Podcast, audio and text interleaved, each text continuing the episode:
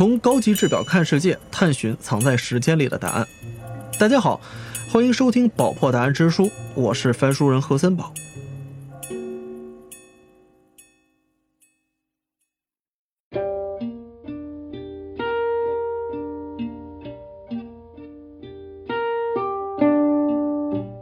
美轮美奂、精致独特的艺术工艺是全球文化传播的指针，它承载着人文历史的变迁，阐释着千万年来的丰富情感，也镌刻着人类文明的基因。很多工艺都有着悠久的历史，随着时间的流逝，这些工艺被不断的传承与创新，赋予了物品以更多的价值和意义，使其成为艺术品。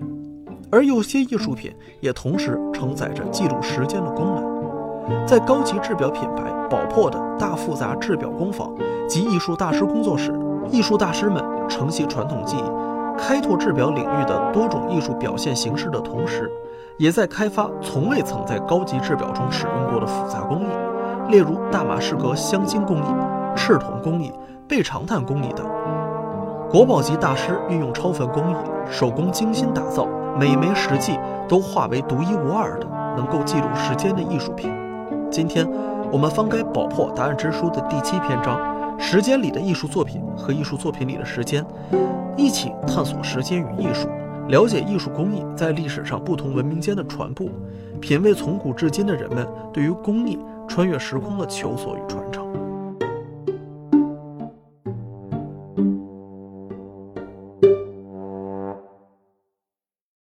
各位听众朋友，大家好，欢迎收听《宝珀答案之书》，我是剧谈社的主播罗素志。那今天我们节目的主题是时间里的工艺，我们将为大家介绍我们的祖先是如何在历史上创造出匪夷所思的艺术工艺，而这些工艺又是如何绵延千年得到传承的故事。那首先欢迎我们的嘉宾，珠宝历史的专家，同时也是《珠宝简史》一书的作者之一，贺贝老师。大家好，很高兴在这里有机会跟大家一起交流。欢迎贺贝老师。从上古时代开始，人类就普遍相信万物有灵，而且呢，爱美之心人皆有之。人们也希望赋予美妙之物以特殊的意义。所以，从几万年前开始，我们的祖先就穷极所能，对各种珍贵和美丽的材料加工雕琢，于是就形成了珠宝。目前我们发现最早的珠宝是始于旧石器时代，在西伯利亚丹尼索瓦洞穴的绿泥石手镯就是典型的代表。再往后呢，随着时间的流逝，珠宝的材质和品类都在不断增加。到了新石器时代，就开始出现陶、古、玉和多种石质的手镯和臂串。进入青铜时代呢，又增加了金银铜制的手镯和串珠。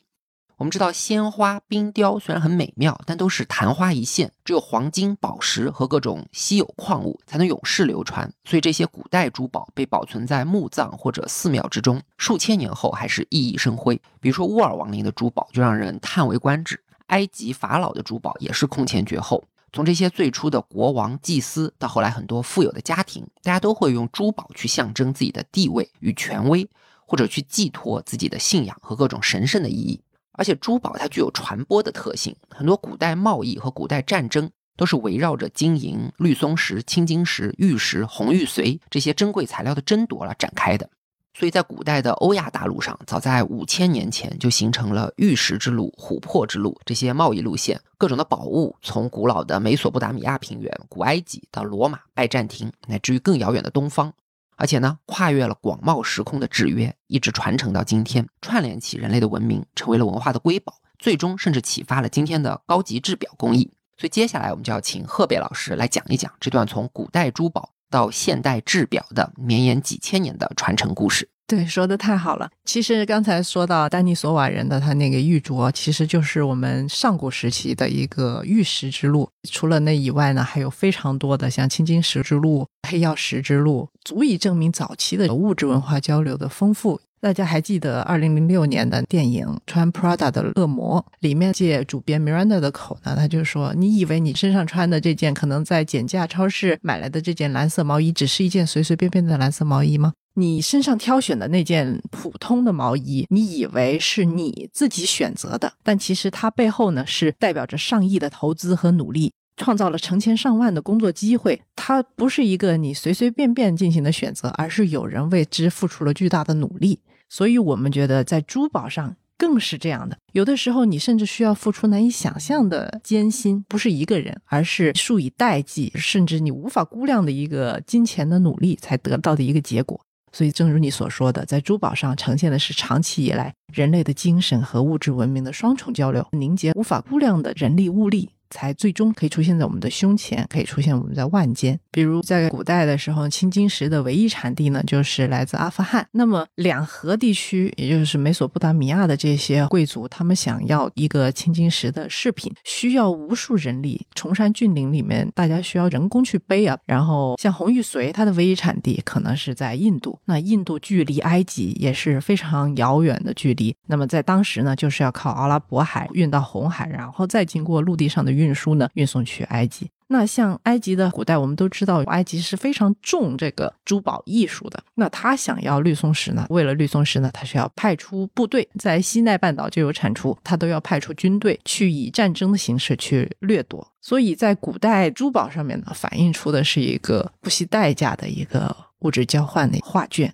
对，从几千年前开始，人们为了抢夺各种珍贵的宝石和贵金属。就不惜跋山涉水，展开遥遥万里的贸易，甚至发动战争来抢夺。那也正是因为这些材料是如此的难得，所以人们在加工的过程中就会应用到各个时代最尖端的科学技术，并且融入绘画、雕塑、建筑等等各个艺术门类的精髓。这样一来呢，就发展出了各种各样的艺术工艺。很多古老工艺的精妙程度，用现代人的眼光来看，都是匪夷所思的。我给大家举一个例子，是一种叫做黄金造粒的技术。所以黄金造粒其实就是把黄金打磨成小圆珠，然后密密麻麻的焊接在平面上的一种装饰工艺。那听上去好像是平平无奇，但这种工艺早在五千多年前在美索不达米亚就已经存在了。后来同样是随着贸易、随着战争被传播到了更加广泛的泛地中海地区，包括在埃及、在希腊、在腓尼基等地，都出土了融合当地文化特色的黄金造粒作品。一直到两千多年前，意大利的伊特鲁里亚人接触到了这种技术，并且在工艺上把它推向了极致。伊特鲁里亚人的小金珠作品，珠子的直径可以做到零点零七毫米，也就是不到头发丝的十分之一。大量的小金珠一旦铺叠在一起，看上去完全不像金属，反而有天鹅绒一样非常柔软的质感，给人一种轻盈的感觉，好像你吹一口气就能把它吹飞。但其实它这个焊接非常的牢固，哪怕经过几千年都不会脱落。大家不要小看不脱落这件事情，因为我们知道球体和平面的接触面积是特别小的。两千多年前的人怎么利用这一点点的接触面积，既要让两者牢牢的固定住，长期不会脱落，又不能够留下多余的焊料，导致底面的不光洁，可以说是成了一个千古之谜。所以在伊特鲁里亚人之后，特别是在欧洲进入中世纪之后，随着各种民族的大迁徙带来的动乱，还有教会对于奢侈品的管理，就导致小金珠的工艺水平发生了断崖式的倒退。人们再也无法去重现伊特鲁里亚人所达到的这种高度。那一直要到十九世纪，同样是在意大利出现了一个非常重要的珠宝商，叫做卡斯特拉尼家族。他们呢，一方面是出于爱国心，希望去复兴一个祖先遗失的工艺；一方面也是出于对于极致工艺的追求，所以就投入了大量的人力物力，穷尽了几代人的努力，终于让古代的黄金造粒重现天日。那卡斯特拉尼家族的方法其实就是利用了金和铜的熔点差来进行焊接。他们首先要调制一种金胶，成分是有机物的胶水和一些含有硫酸铜的物质，然后用这种金胶把大量的小金珠粘贴到平面上，再加热到八百五十度。在这个温度下呢，金胶里的铜氧化物和小金珠的表面就会形成固态的金铜合金，把颗粒和平面牢牢的焊接在一起。而作为胶水的有机物则会在这个温度下碳化，那冷却以后用水一冲就洗掉了。这样一来，整个焊接就非常的整洁，非常干净，而让整个作品非常的轻盈，可以说是极尽巧妙。那我们今天可以去伦敦的维多利亚和阿尔伯特博物馆，看到他们同时收藏了伊特鲁里亚人的小金珠作品和卡斯特拉尼家族复兴的作品。肉眼上看上去，两者已经非常接近了。但很有意思的是，只有你用电子显微镜去观察，才会发现，其实卡斯特拉尼的小金珠直径是零点一毫米，比起伊特鲁里亚人在两千年前所达到的零点零七毫米，真要细究的话，还是差了那么一点的。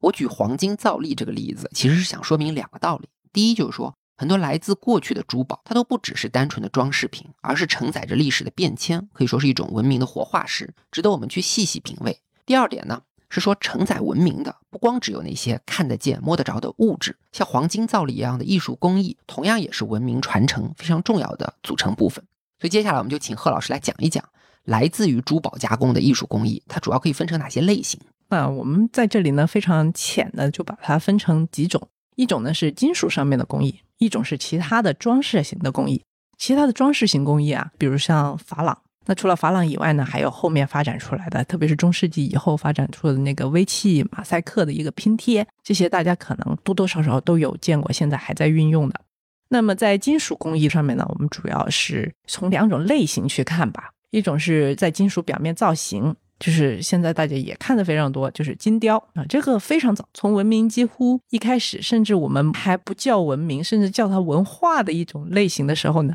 啊古代人已经开始在黄金上进行各种各样的雕刻了。还有另一种呢，就是属于比较复杂了，它是叫金属表面处理的一种工艺。简单的概括呢，它有物理型的加工，也有化学型的加工。那物理型的加工呢，就是嵌错啊，用中国人的工艺说呢，就是像错金银，这就是一种嵌错的一种类型。不仅是金银可以错呀，绿松石也可以，红玉髓都可以。那么还有一种呢，就是说金属的表面通过化学进行加工，比如说用酸性溶液去腐蚀啊。这种通常都是为了取得不一样的表面，还有一种就是鎏金，鎏金大家都很常见了啊，这是金属表面处理的一个情况。对，简单说就是文明的交流包括了物质交流和工艺交流这两个层面。那工艺交流里呢，又包括了金雕、嵌错、酸石、鎏金这些金属工艺和一些其他的装饰工艺。这些工艺精湛绝伦，共同编织了我们文明的画卷。它们中有的是像黄金造粒一样，在几千年之后传奇性的能够获得新生，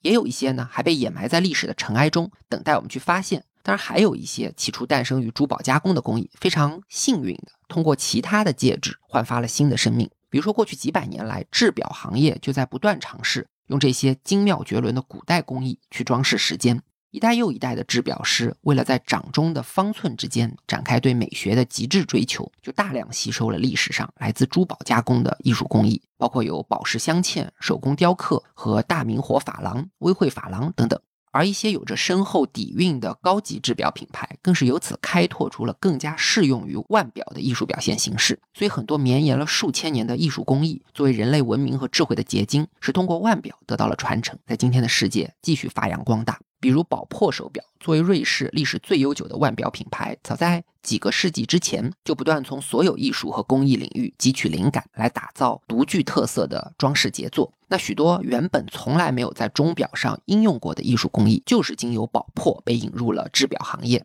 宝珀坐拥瑞士两大国宝级的制表中心，也就是宝珀的机芯工厂和大复杂制表工坊。其中，宝珀大复杂制表工坊是品牌艺术大师工作室的所在地，也是高级制表工艺发展的一个重要中心。正是在这间工坊之中，宝珀顾客的愿望和想法逐渐成型，最终每枚计时器都化为满足客户终极期望的艺术杰作。那这间工作室采用的超凡工艺涵盖了众多门类，包括我们刚刚说的雕刻工艺、珐琅彩绘，以及宝珀独有的赤铜工艺、倍长炭工艺和大马士革镶金工艺等等。它们都有着深厚的历史渊源，是不同地区各个时代艺术水平和审美情趣的见证。所以，下面的时间我们就请贺贝老师挑选其中一些最具特色的工艺，为我们讲解它们的原理和传承，以及如何被宝珀巧妙地运用到了腕表之中。那首先我们要介绍的第一个艺术工艺是来自遥远的东方，也就是日本的赤铜工艺。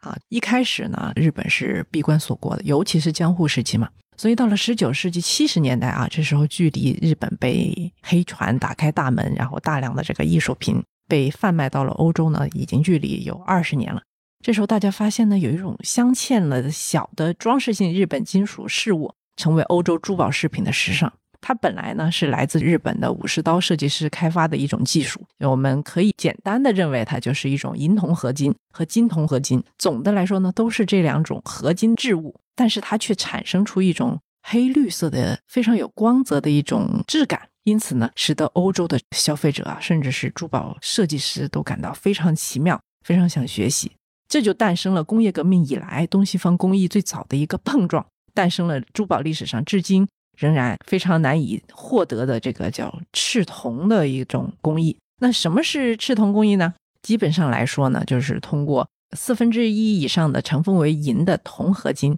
和主要由铜、金、银材质一起构成的合金呢，在酸性溶液里面去浸泡获得的。根据成分和质地不同，我们也说过，它介于蓝、绿、黑之间，它是一种非常有光泽的一种，让你觉得非常魅惑、想去深究的一种暗绿色的色泽。所以呢，在这个相当于我们当时的明末到清中期啊，这个日本武士刀上的这种工艺呢，就使得欧洲人非常喜欢。这时候我们会看见大都会博物馆呢，就收藏了有一套日本的赤铜套装。这个上面的特点啊，它在这个我们前面所讲的暗绿色的合金是作为背景的，在上面镶嵌着金和银和铜，使得出现三种对比的色彩。赤铜的背景它是一个暗色的，然后金和银的对比色成为它的主的构图色。一般的造型呢都是非常有和风的，这些蝴蝶呀、竹子啊、花朵啊、鸟啊、石块啊这些东西，我们都觉得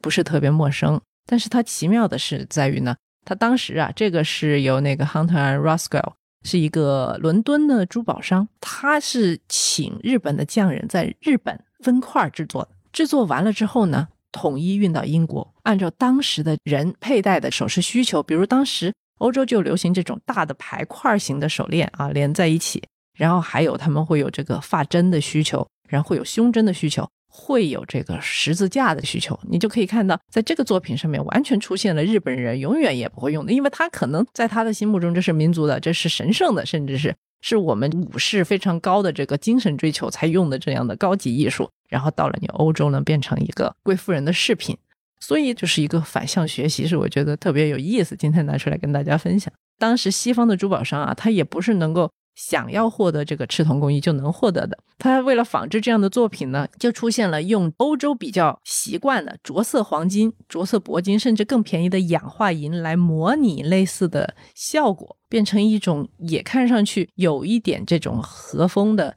风情的。珠宝作品，那现在这些作品呢，也被大英博物馆所收藏。我们在中间可以看到一个非常有意思的文化对比现象啊！感谢何老师啊！说到赤铜工艺，可能很多听众朋友首先是会觉得陌生，但其实它非常重要，因为就如何老师刚刚所说，这是工业革命以来东西方工艺最早碰撞所产生的成果，在欧洲当时也是一度掀起了流行。我们知道，工艺和技术一般都是从较为先进的地区向较为落后的地区去传播的。但即便是在十九世纪中期这种西方技术非常强势的时代，来自东方的文化和技术还是在向西方反向传播，在欧洲能够成为价值不菲、人们趋之若鹜的物品。所以说，全球化的魅力就在于它不是一种单纯的强者对弱者的征服，而是包含了文明之间的相互借鉴、相互交流，最终一起走向更好的未来。而艺术在各种文明交融的过程中，是一个特别重要的载体。不同地区、不同肤色、不同语言的人，也许能够从一件精美的艺术品上找到共鸣，实现理解。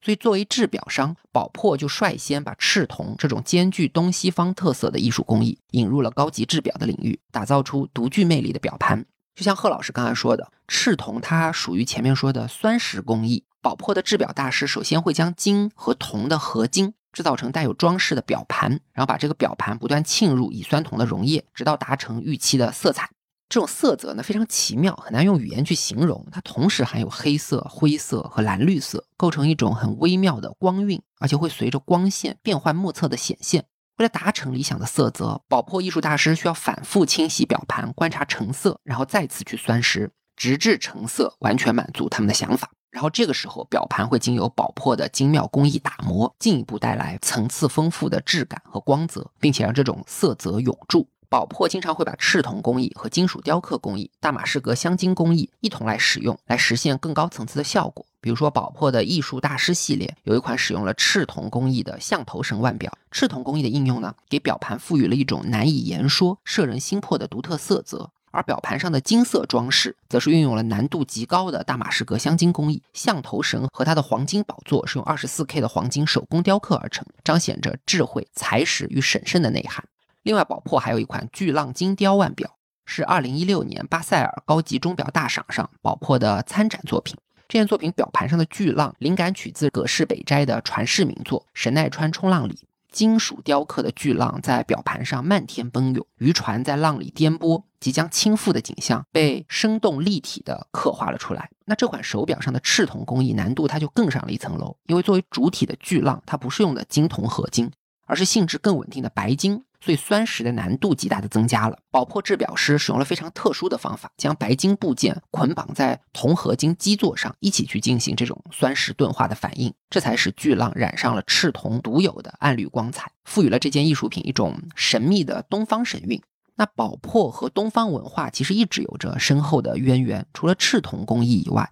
还有很多来自东方的艺术元素，也是经由宝珀在腕表上得到了颠覆想象的应用。那下面我要给大家介绍的一种工艺叫做倍长炭工艺，就是其中非常典型的代表。倍长炭同样是源于日本，是一种具有四百多年历史的传统工艺。所谓倍长炭，其实就是一种木炭，有一种栗木叫做乌刚栗。经过一千三百度的高温煅烧，就会形成我们说的倍长炭。那这种倍长炭，它如果从高温里快速出炉冷却，树皮化为灰烬，外面就会形成一层坚硬如铁，同时又非常光滑的表面，质地出众。所以这种独特的材质就让宝珀眼前一亮。于是宝珀的艺术大师就开始创造性的把这种极具东方韵味的材质拿来制作表盘。那制表师首先需要将倍长炭进行洗涤、清洗干净。然后切割成轻薄的圆盘，并且在圆盘的表面涂上很多层从漆树枝叶中提取的树脂，来避免老化。那接下来呢，他们会对盘面进行抛光，提升倍长炭纹理的美感和色彩的一种深邃感。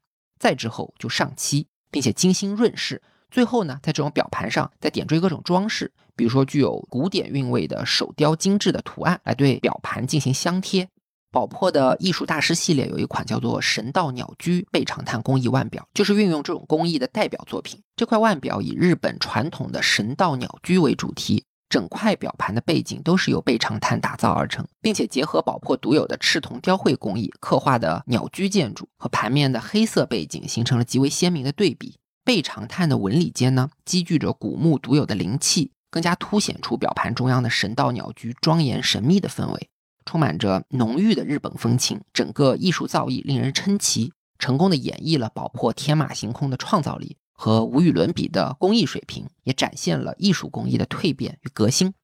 那以上就是我们对于赤铜和倍长炭这两种艺术工艺的介绍，它们都来自于遥远的东方，和日本有关。而我们今天要介绍的最后一个工艺叫做大马士革镶金工艺。非常有趣的是，它的名字里虽然有大马士革，却和中国有着深厚的渊源。所以接下来我们就请贺老师来给我们说一说，到底什么是所谓的大马士革镶金吧。这种工艺呢，啊，如果在英文世界里面，它一般被称为大马士革镶嵌，因为大马士革它处于地中海的东岸，自古以来就是一个不仅是东西方，甚至是欧洲、非洲啊三块大陆的一个非常交流的地方。所以通过它这里呢，有很多工艺得以传播。而后来者可能，比如像西班牙，他们继续延续这种工艺呢，他们就会说这是从大马士革传过来的，因此它被称为是大马士革镶嵌。但是这种工艺呢，很早以前就出现在整个的世界的各个区域了。比如在德国北部，可能大家都会觉得那是一个文明的荒芜地带，但其实不然，它就挖掘出了大约是在公元前一千八百年左右的一个内布拉星象盘。在这个星象盘上面，我们就可以看到我们说的镶嵌晶片的这个工艺。这个盘其实发现的非常近，大概是在二零一九年左右才被发现的。而且呢，它也是产自我们原先觉得不是一个特别古老文明的诞生地的一个这样属于外围地区，所以引发了全世界很多考古学家的关注。那么欧洲呢，可能对这个星盘上最关注的是古代人民怎么对星象的一个观察。我们的观点呢，可能跟大家就不一样。我们更关注于它这个镶嵌晶片的这个做法，它跟我们今天看到的是不一样的。你可以在下沿的这个晶片旁边呢，会发现它有很多小推子，去把那个外围的这个铜片啊推回来，卡住你这个晶片的这个做法。由于我们国家是一个长期在青铜铸造方面上非常精准，所以我们几乎就很少见到这样的情况。我们都是铸好了，然后把这个晶片放进去或者打磨怎么着。但是从这里呢，你会发现它可能不是青铜做的，因为青铜有个特性就是特别脆，加了锡之后它就特别脆，而你基本上不可能在铸成之后再对它用推子再把它拿出来固定或者进行修改了，只能进行一些錾刻方面的事情。所以呢，我们认为可能在这个内布拉星盘上面，当时它的就是一个初期的一个尝试，可能用的是红铜，或者说其他的一个铜的合金。对，贺老师这里讲到一件很重要的事情，就是说大马士革镶金的本质是一种金属镶嵌技术，对应到我们前面说的嵌错类的工艺品种。它应该是在公元八世纪左右，经过古代叙利亚的首都，也是当时三大洲文明的交汇处大马士革，传入到了西班牙，然后又在当时西班牙的首都托雷多被发扬光大，所以就得到了大马士革镶金这么一个名称。但其实，在非常非常遥远的过去，世界上不同地区的人都可能开发出类似的金属镶嵌技术。比如贺老师说到，在德国北部就发现了三千八百多年前的星象盘，就是用黄金和铜进行的一个镶嵌组合，应该是属于嵌错工艺的一种早期尝试。再往后呢，我们就会看见更像我们今天这个金银嵌错的一个工艺呢，就是大名鼎鼎的前希腊文明爱琴海上的迈锡尼人。迈锡尼人不仅以阿伽门农的面具著称，在他的墓葬里面呢，也发现了很多匕首，匕首上面呢就装饰了很多镶嵌黄金的和银的，作为一个对比色啊，就是你会看见有一些人他去猎狮，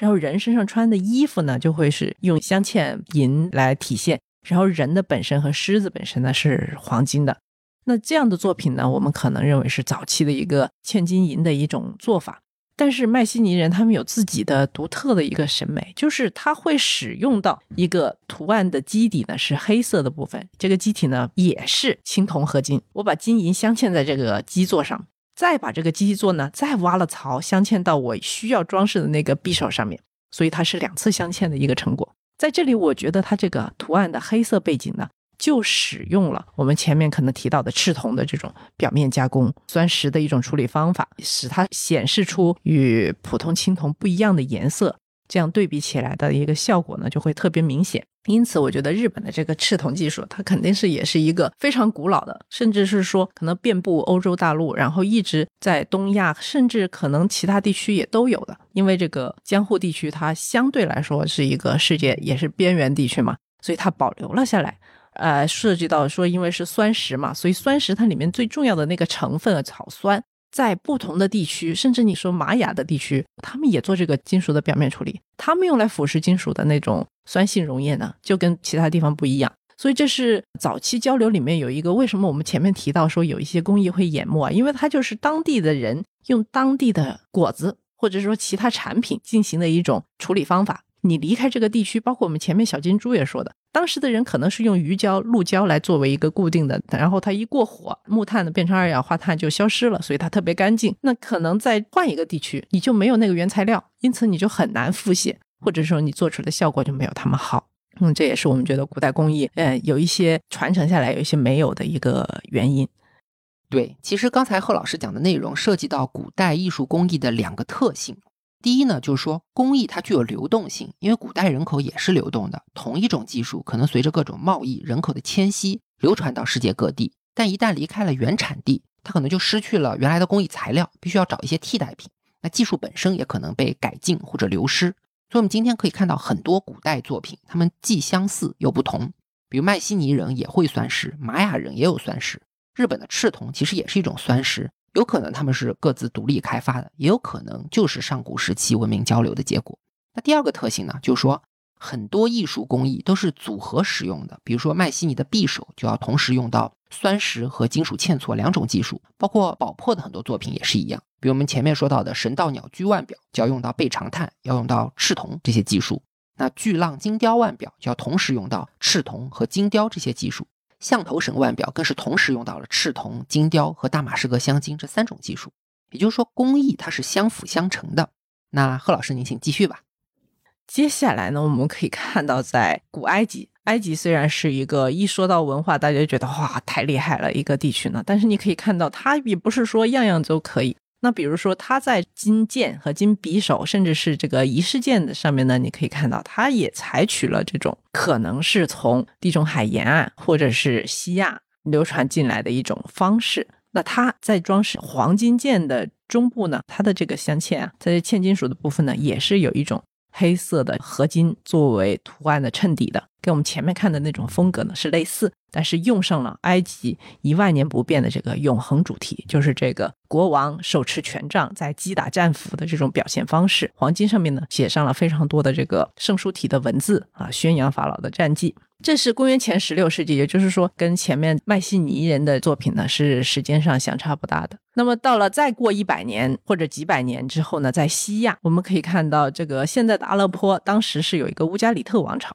在它的一个仪式件上面呢，你可以看到，就是我们今天觉得更符合我们对嵌金银的概念的一种，就是直接在青铜上挖槽，然后在里面呢嵌上金线或者金片，然后作为一个图案装饰的这样一个做法。也就是说，金属镶嵌的技术从考古发现来看，至少三千八百年前，乃至于更早的时期就已经被人掌握了。但是要到公元前十五世纪，在西亚才发现了更符合我们现代认知的嵌金银作品。也就是宝珀所采用的大马士革镶金技术的前身。那在这里，我觉得贺老师可以解释一下这种嵌错技术它到底是一个什么样的工艺原理？为什么我说是错金银而不是错青铜？它主要是利用了金和银的材质的这个可延展性，它软。我们知道青铜啊，它有一个特性，它坚硬，但是它脆，所以你很难让它去进行一个形变。所以呢，在我们铸造青铜完成之后，啊，我们可以在表面呢，再可以稍微的进行一些细部加工，比如说刻线啊，什么东西。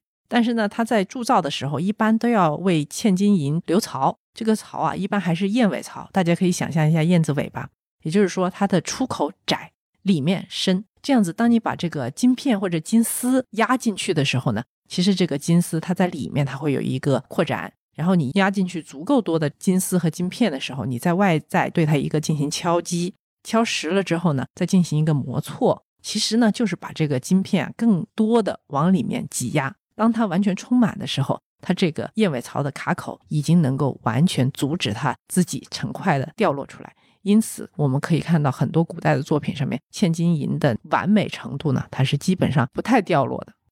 对，所以我们为什么要叫错金银？错就是这个磨石，磨石将你嵌入的金属和它外表磨到平齐，所以整个表面它是浑然一体，形成一种完美的效果。当然，错金银是我们中国的叫法，因为它的工艺原理和大马士革镶金技术有高度的相似性，所以也有理论认为大马士革镶金技术是起源于中国的。那所以接下来时间，我觉得就请贺老师讲一讲。中国有什么特别重要的镶嵌作品？我们以后去博物馆是可以重点欣赏的。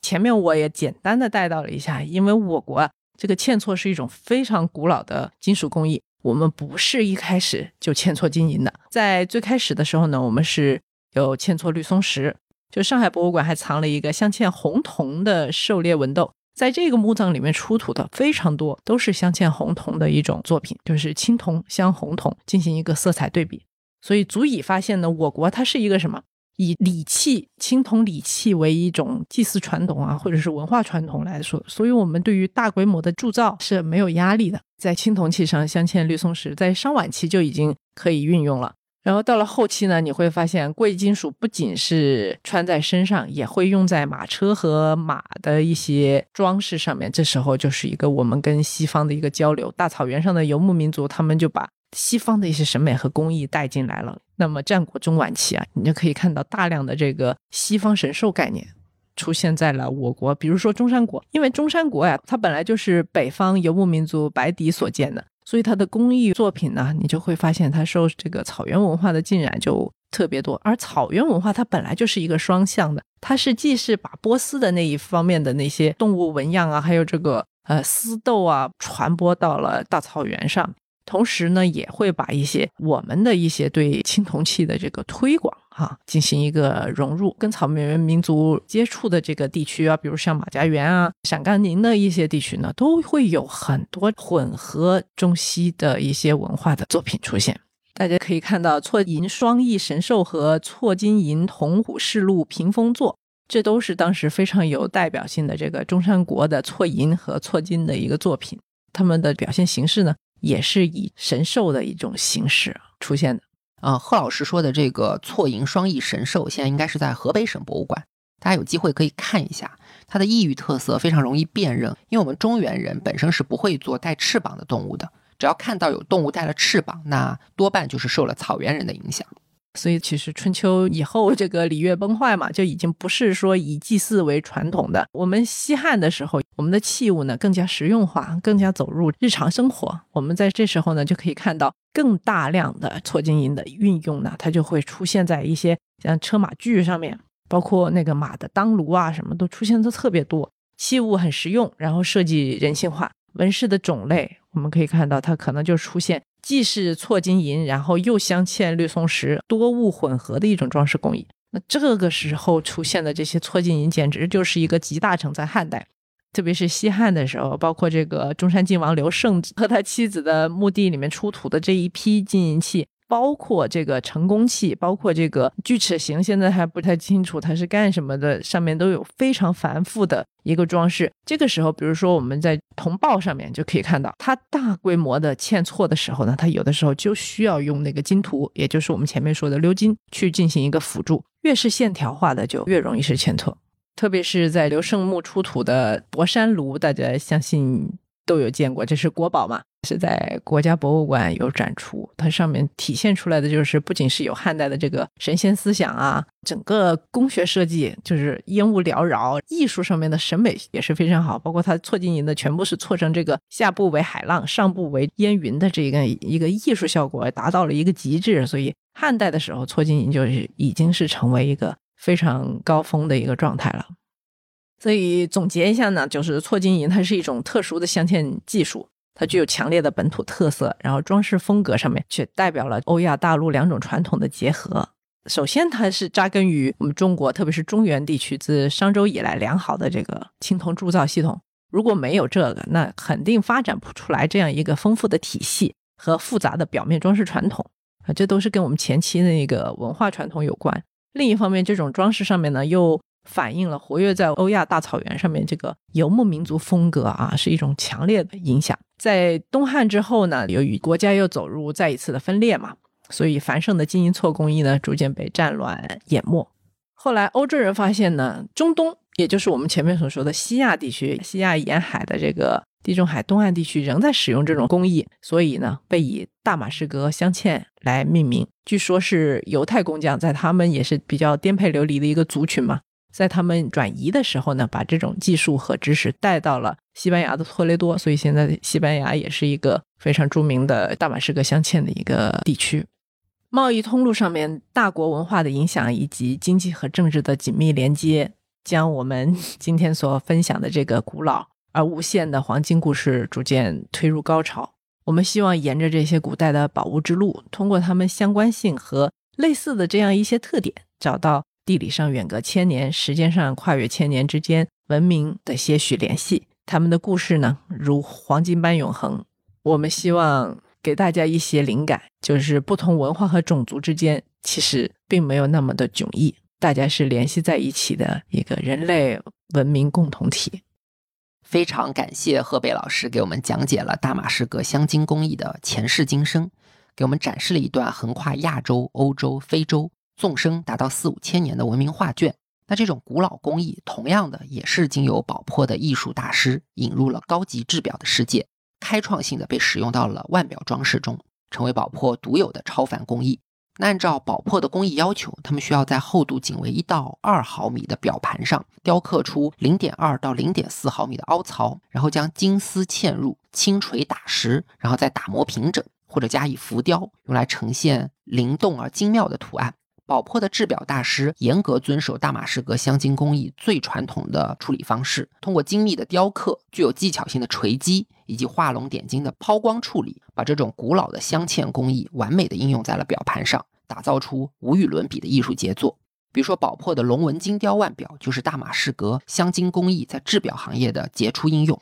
宝珀的制表师经历千百次的细腻锤击，打造出了活灵活现的手雕金龙。象征中华文明的龙和绵延流转数千年的艺术工艺被宝珀融于一体，都融于手腕上的方寸之间了。那么到这里，今天的节目时间也就差不多了。我来给大家做一个总结吧。我们今天的主题是绵延数千年的艺术工艺装饰了时间。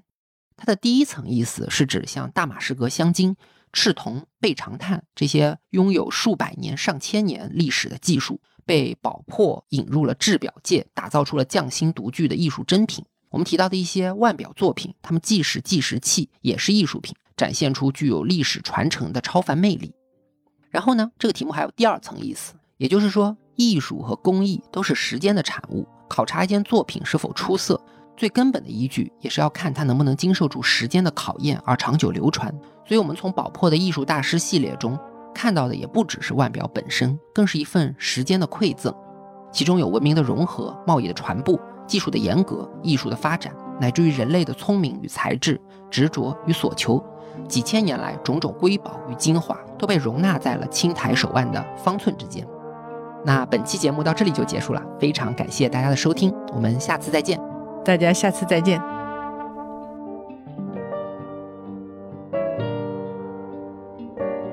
坚持，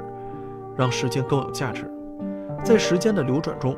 这些精妙绝伦的艺术工艺，有些在欧亚大陆的诸多文明世界里落地开花，也有些逐渐鲜为人知，直至来自高级制表领域的宝珀艺术大师们将其唤醒，并运用在腕表作品上，穿越时间，带到了大家的视线中。宝珀还将这些工艺引入了艺术大师委托高级定制服务。为客人打造独一无二的专属传世经典。宝珀的艺术大师们通过一枚枚典藏级孤品腕表，向世人传递着他们对于匠心工艺的极致追求。现在，我们对于艺术工艺的感悟之旅暂时落下帷幕。下一期，让我们一起开启宝珀答案之书的第八篇章——不同经纬的异世界，在地理发现和旅行体验中感受时间的力量。